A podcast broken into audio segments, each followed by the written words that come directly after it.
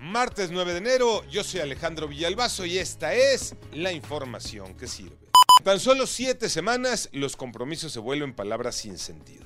Resulta que el 16 de noviembre, el director del IMSS, Zoé Robledo, se comprometió ante enfermas de cáncer, allá en Michoacán, a garantizar medicamentos para que pudieran continuar cada una con sus tratamientos. Eso fue luego de que las enfermas tomaran los accesos al aeropuerto en la Ciudad de México durante 10 horas. Creían que todo estaba resuelto, pero no.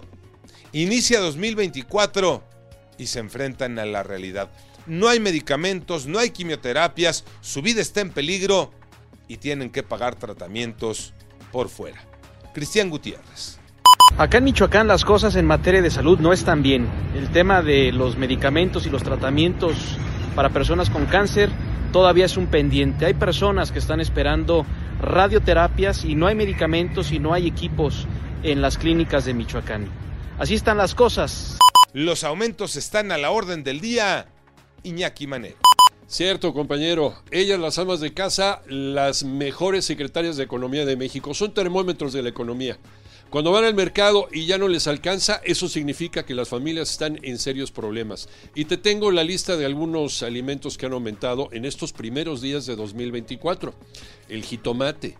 Es catalogado ya como el rey en el alza de precios de este año. Su costo se ha disparado 73% y el kilo de jitomate se vende ya en 50 pesos o más. Además subió la cebolla, el tomate verde, el chile poblano, el pollo, los nopales, caray. La canasta básica cuesta ya 34 pesos más y para adquirir los 24 productos hay que desembolsar 1.830 pesos.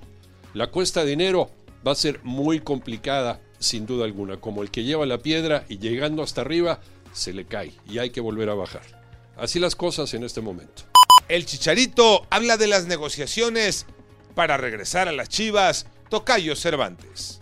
Así es, Tocayo. Está a nada de concretarse el regreso de Javier Chicharito Hernández al fútbol mexicano para vestir de nueva cuenta la playera de las Chivas. Han transcurrido 14 años. Atrás ya quedó su paso por Europa, donde triunfó con el Manchester United en Inglaterra, su paso por España y también por Alemania, y cerrando en la MLS. Viene de una lesión que lo ha marginado de actividad durante los últimos seis meses, de una operación en la rodilla de ligamentos cruzados. Se espera que él esté reportando con el Guadalajara esta misma semana y que esté apareciendo en la liga y haciendo su debut por ahí de la jornada 7. Vamos a esperar para ver quién rescata a quién, si el Chicharito a las Chivas o las Chivas al máximo goleador de la selección nacional. Yo soy Alejandro Villalbazo, nos escuchamos como todos los días de 6 a 10 de la mañana, 88.9 y en digital a través de iHeartRadio. Pásenla bien, muy bien, donde quiera que estén.